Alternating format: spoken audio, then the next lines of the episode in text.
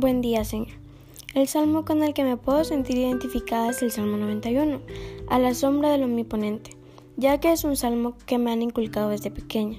el que le va diario y que es una promesa que nuestro Señor Jesucristo nos ha dado, en donde Él nos cubrirá con su poder y su sangre bendita,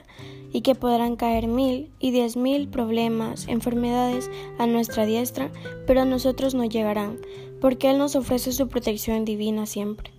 Y es el salmo que yo le entrego mi fe, el que yo leo antes de dormir y al despertarme, porque todos los días tenemos que lidiar con problemas, con enfermedades, con dificultades, situaciones difíciles, pero me aferro a este salmo porque sé que es el que Jesucristo nos dejó para ser nuestro escudo, nuestro poder y nuestra fortaleza.